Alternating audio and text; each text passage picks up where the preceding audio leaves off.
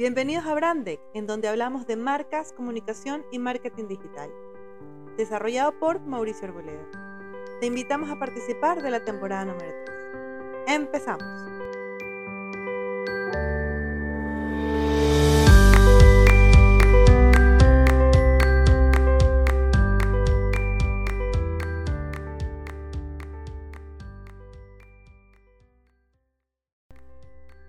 Hola emprendedores, ¿cómo están?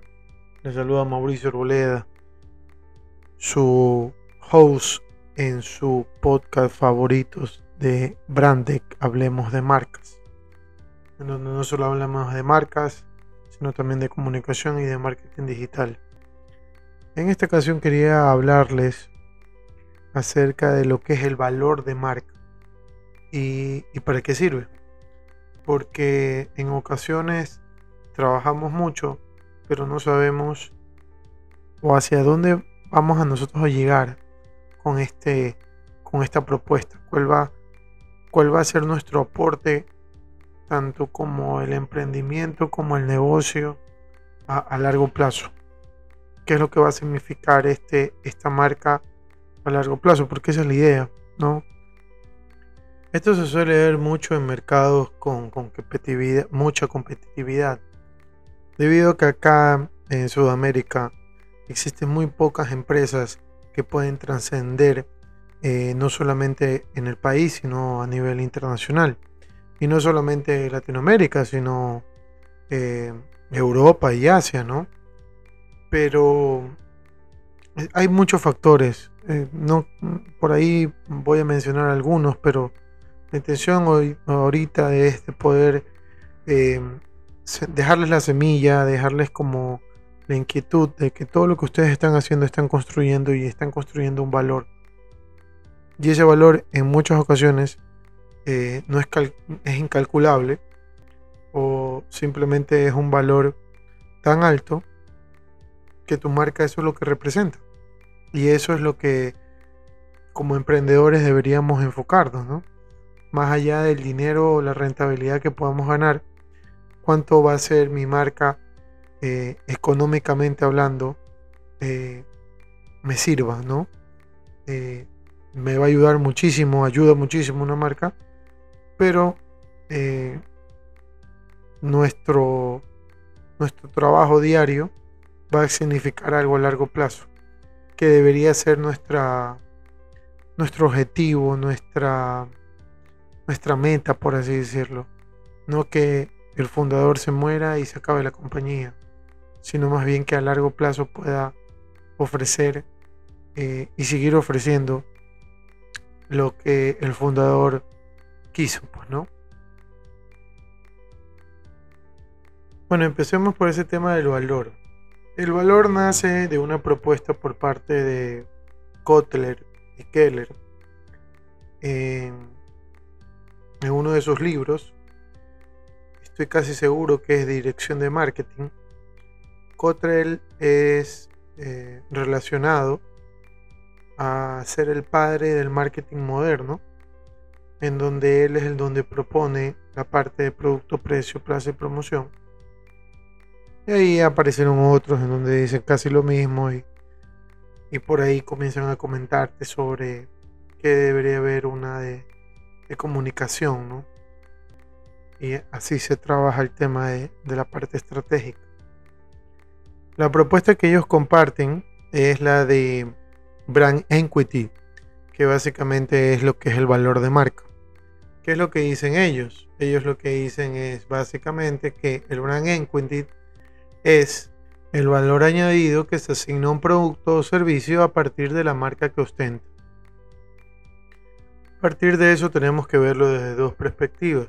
O bueno, no solamente dos, sino que yo voy a plantear dos en este caso. La primera es que el valor añadido no quiere decir que voy a aportar económicamente algo al producto, sino más bien ese factor diferencial que me va a permitir a mí tener una ventaja entre el resto de mi competencia. El problema está en que en países como el nuestro, en Ecuador, hay muy poca competitividad, entonces lo que se basa mucho aquí y debido a nuestra economía, eh, el tema fluctúa por el tema más de, del precio. ¿Ok? Entonces, si tienes más barato, te van a comprar a ti. A no ser que realmente ofrezcas algo que ningún otro puede ofrecer. Eso es por un lado. Y por el otro es ese valor que no puede ser contable, por así decirlo, porque es simplemente la opinión o la percepción que tienen sobre tu marca. Ahora bien, existen estudios en donde determinan un valor de marca como tal. O sea, si yo quisiera comprar eh, una marca en específica, ¿cuánto me podría costar? Eso es, por ejemplo, lo que hace Interbrand o Brand Financial, en donde ellos te hablan y te dicen, mira, yo para calcular el valor de una marca te tomo a veces, en el caso de Brand Finance, ellos toman tres parámetros, por ejemplo, el de el, performance, o sea, el desarrollo, la inversión y, el valor como tal, ¿no? Esos tres factores ellos lo trabajan y basado en ellos eh, generan ese valor económico, por así decirlo, ponerle un número, cosa que eh, muy pocas veces ocurre, solamente las grandes marcas pueden entrar a este tipo de, situaciones. Eso por un lado. Eh, por, esta misma línea de darle un valor, ¿no? Y también es un poco como... Eh, es más de reputación, ya es más de... Ah, ok, yo estoy entre las marcas que más valen. ¿Me explico? Es como para que te vean, ¿ya?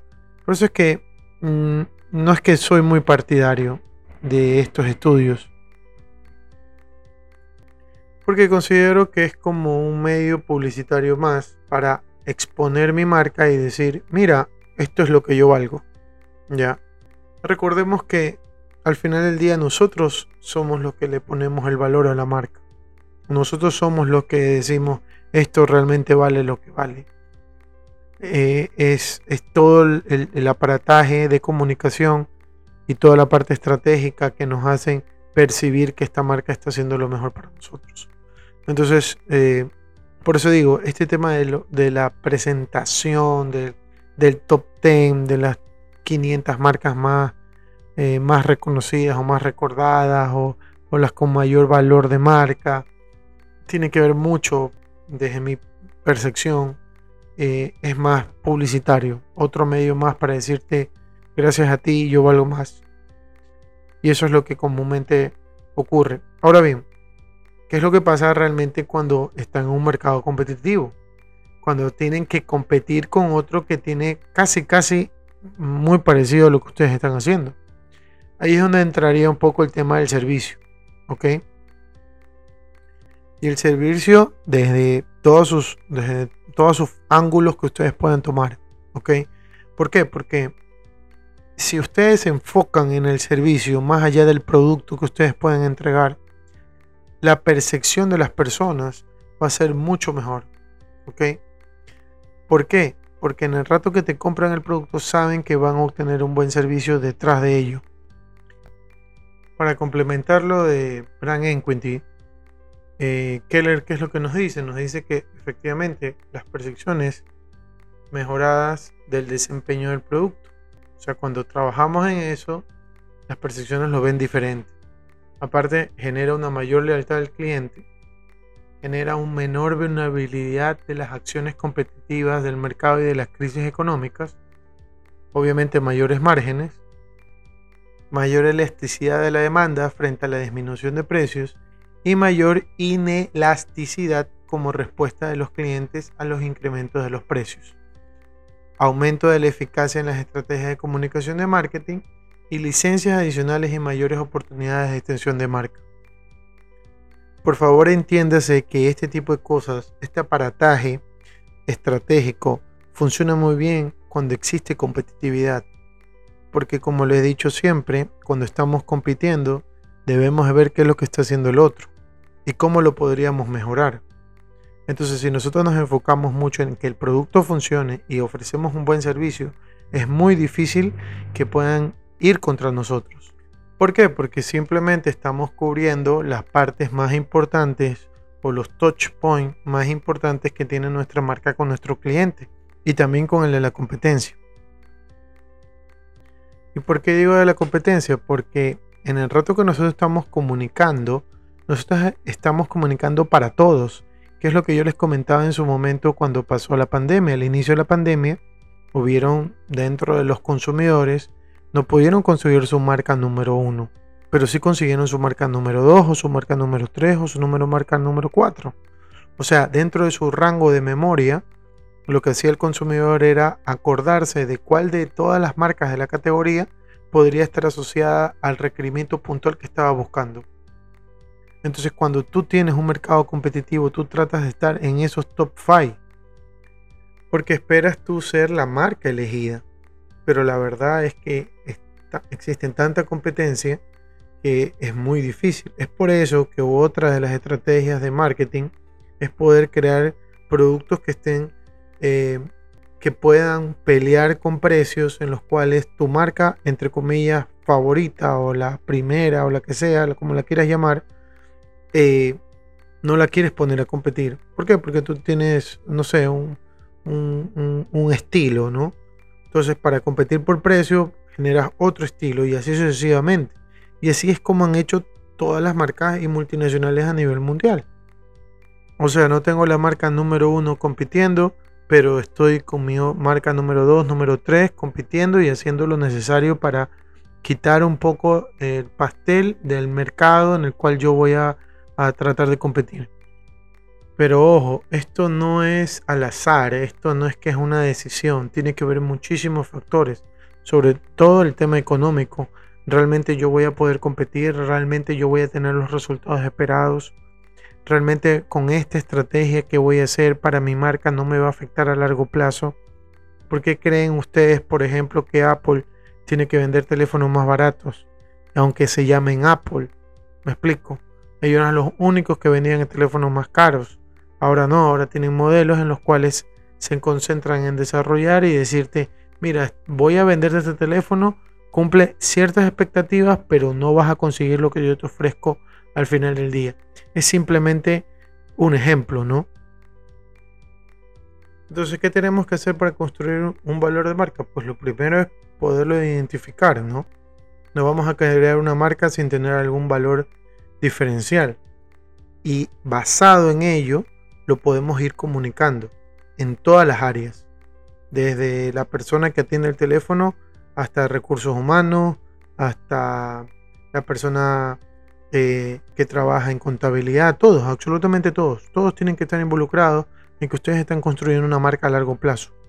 Por más corto tiempo que una persona pueda estar trabajando. O sea, hay muchas personas que trabajan 5, 8, 10 años máximo y hay otras que se quedan durante muchísimo tiempo. Todas esas personas tienen que tener claro que cuando están trabajando con ustedes, cuando están trabajando en su emprendimiento, ustedes están construyendo una marca a largo plazo. Y sobre todo, lo más importante es que el mensaje que ustedes están transmitiendo sea coherente. Si ustedes consideran ser amarillos, azules, rojos, el color que ustedes prefieran, pues bueno, vamos a transmitir ese color. Y eso es lo que vamos a decir siempre. Es un ejemplo, vuelvo a repetir. Pueden decir cualquier cosa. Vamos a producir los mejores camarones, vamos a producir los, los mejores bananos, lo que ustedes quieran. Ok, pero eso lo vamos a cumplir todos y todos nos vamos a ayudar entre sí para poderlo lograr. Eso es fomentando el trabajo en el equipo, fomentando la innovación, fomentando que todos tengan las oportunidades iguales.